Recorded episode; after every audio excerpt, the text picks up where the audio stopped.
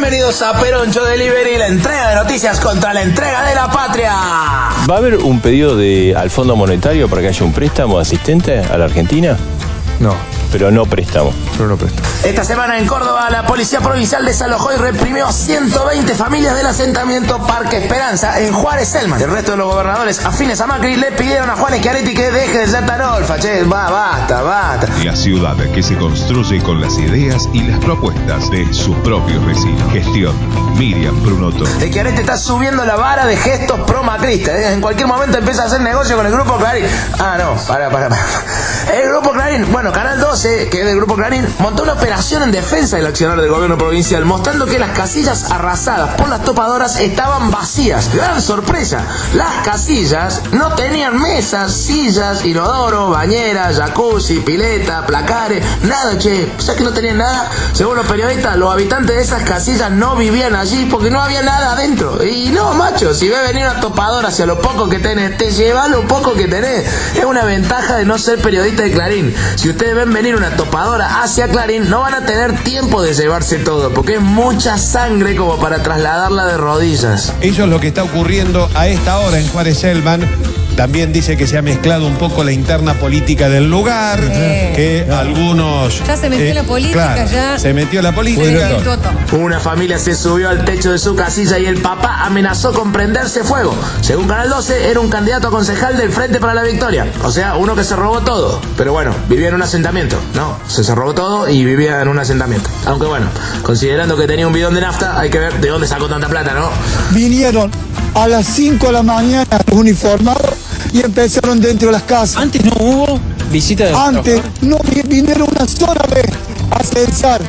Una sola vez vino acá el gobierno a censar para ver cuántas familias vivían. La intendenta de Juárez Selman, por cierto, es de Cambiemos y tiene avanzado un negocio inmobiliario en los terrenos ocupados. Eh, Cambiemos y Unión por Córdoba en un negocio inmobiliario. Eh, ¿No queda claro que son la rueda de una misma bicicleta? Nadie puede negar que los dirigentes de Cambiemos y Unión por Córdoba construyen casas. Para ellos, sí, pero construyen casas. Salió una solicitada contra Vidal por sus declaraciones sobre los pobres y las universidades públicas. María Eugenia aún no la leyó, pero ya se la están resumiendo tipo de universidad privada para que pueda responder abriendo un 0800. Que nadie que nace en la pobreza en la Argentina hoy llega a la universidad.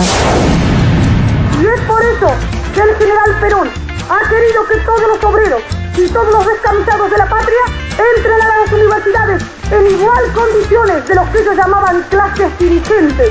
Que benditas sean estas clases que nos habían llevado a la entrega del país, a subalternizar los valores espirituales de la patria y a trabajar para 100 familias privilegiadas para llenar las bolsas de los señores y de iguales. ¿Cómo es un apunte de universidad privada? Bueno, es un recibo por el pago de 100 mil pesos al año. El gobierno nacional anunció que no ingresará más gente al sector público por 24 meses. Así que ahora a Cambiemos solo le queda acomodar parientes en licitaciones públicas, en empresas fantasmas, en contratistas del Estado y en la casa de María Julia Oliván. habiendo recibido un Estado que funcionaba muy mal, que en términos de gasto prácticamente se había duplicado en la década precedente, sin que las prestaciones del Estado reflejasen ese aumento en el gasto. Es decir, que casi habíamos construido un Estado al lado del otro con prestaciones que de ninguna manera reflejaban ese tamaño. Además, Ducomne anunció un recorte de 20 mil millones de pesos al año en el sector público. Es que, a ver, ¿es justo invertir en el sector público cuando nadie que nace en la pobreza llega a ministro de Economía? Las medidas que vamos a estar anunciando hoy no hacen más que reflejar el trabajo que se ha venido haciendo consistentemente. La carne sigue aumentando y ya es casi imposible comprar un kilo de vacío. Desde el gobierno nacional dicen que si queremos algo vacío, bueno, que pongamos Canal 7 o Radio Nacional. Mientras tanto, el dólar le está haciendo campaña al kirchnerismo. Y sí, pues todos los días alcanza su propio máximo. Malísimo el chiste, malísimo. Macri pregunta de dónde sacar plata si no es con deuda. A ver, este, ¿de su casa, señor presidente? No, no, que no sea mía. Este, ¿de su casa, señor presidente? Hay un pedido de juicio político contra el rabino Bergman, pero no será aceptado porque el Poder Judicial no podría citar a Bergman. Dice, ¿dónde carajo lo encontramos? No sabemos dónde está. En el Garrahan están internando niños y niñas en los pasillos por los recortes y el colapso del sistema. Según cambiemos, no son pasillos, son las nuevas salas chorizo. Los agitadores oficialistas quieren hacerle creer a los desprevenidos desde la prohibición del ingreso de todos los humildes a los hospitales públicos como otro fantasma mentiroso, hasta el ajuste salarial social más brutal de toda la historia de la Argentina. Además, desde el gobierno dicen que se están encargando del tema. Sí, están echando a todos los médicos, así queda más espacio para los chicos. Vamos, carajo. La fábrica de alfombras Carabel despidió a 65 trabajadores en Mercedes. Es que con Cambiemos, este país no tiene piso. Otro chiste malísimo. Fernando Iglesias dice que vamos al FMI justamente para no ajustar, pero la única exigencia del FMI es ajustar. A ver, ¿no será que el gobierno planea hacer con el rescate del FMI lo mismo que hizo con los rescatistas de Catamarca? Onda, volvete a pata, Cristín, que se nos llenó el helicóptero. Llevamos ya prácticamente 17 horas de este rescate, caminando prácticamente sin descansar. Buenos Aires es la segunda ciudad más cara de la Argentina según un estudio del banco suizo UBS. La primera es Panamá. Sí, Panamá y Buenos Aires. Mauricio Macri, en todo está vos, en todo.